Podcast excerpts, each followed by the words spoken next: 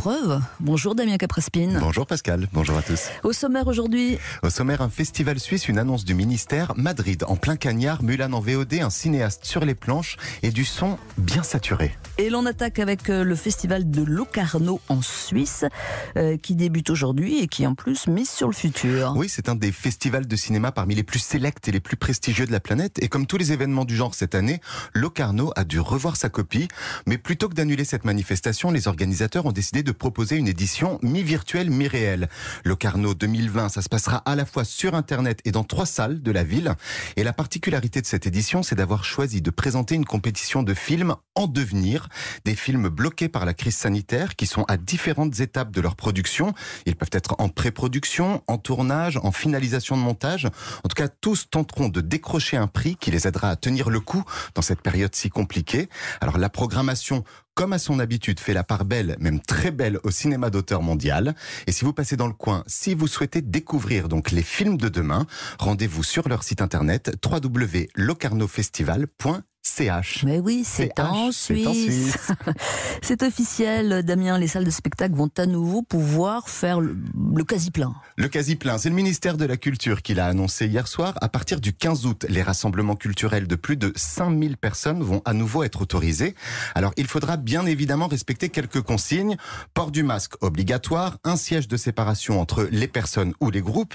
Mais les organisateurs de spectacles et de festivals commencent à retrouver un peu d'espoir. Et ce n'est pas fini, puisque à compter du 1er septembre. Les spectacles pourront se tenir sans jauge ni autorisation préfectorale. Le ministère de Roselyne Bachelot a promis d'autres annonces pour le 24 août. Alors on attend de voir, on va surveiller tout ça de très près. Hum, hum. Hum, Plus de jauge à partir du 1er septembre. Enfin bon.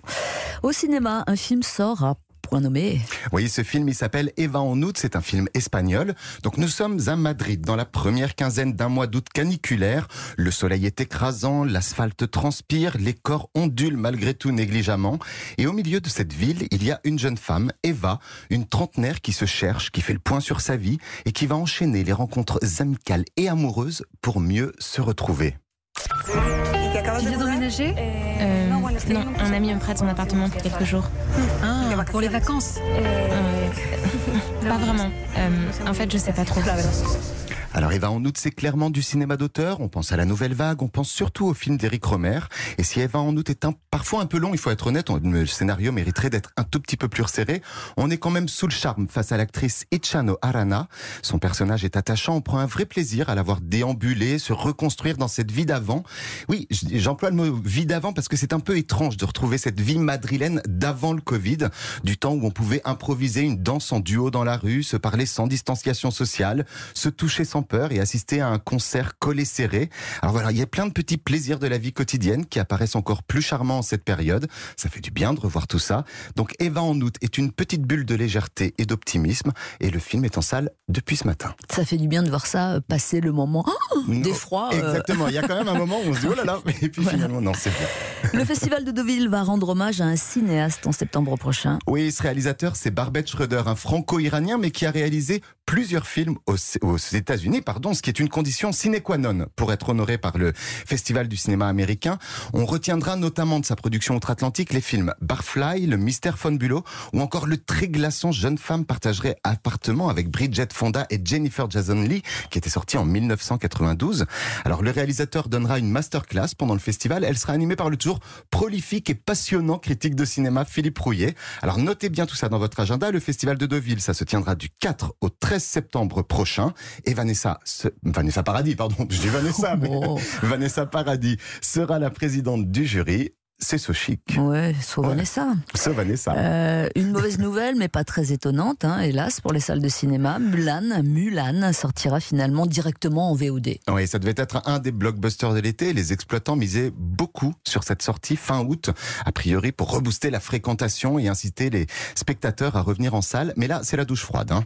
Disney vient en effet de décider que Mulan sera visible dès le 4 septembre sur sa plateforme Disney+. En tout cas, dans les pays où cette plateforme est disponible. Donc la France devrait en faire partie. Et le prix, il sera à la hauteur. Il faudra débourser 29,99$ pour voir les aventures de la jeune Mulan en live action. Ouais, c'est cher. Hein c'est très cher. 29,99$.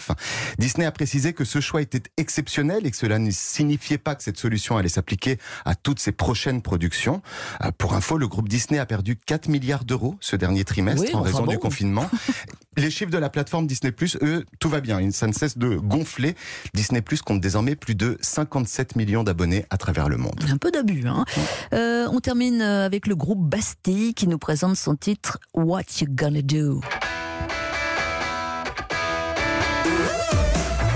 Bastille, comme son nom ne l'indique pas, c'est un quatuor anglais. Ils sont originaires de Londres, plus précisément. Alors, dans cette chanson, les guitares sont saturées. La mélodie, elle, elle est très pop.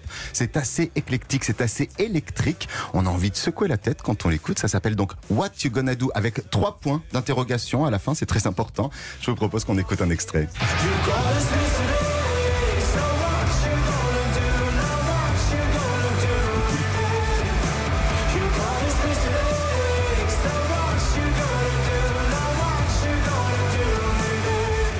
Ça m'a l'air d'être de la bonne pop anglaise. Ouais, c'est très bien. Il s'appelle Bastille en plus. Merci beaucoup Damien Cabrespine et puis à tout de suite, à tout de hein, suite. pour euh, voilà pour nous parler de la haine évidemment.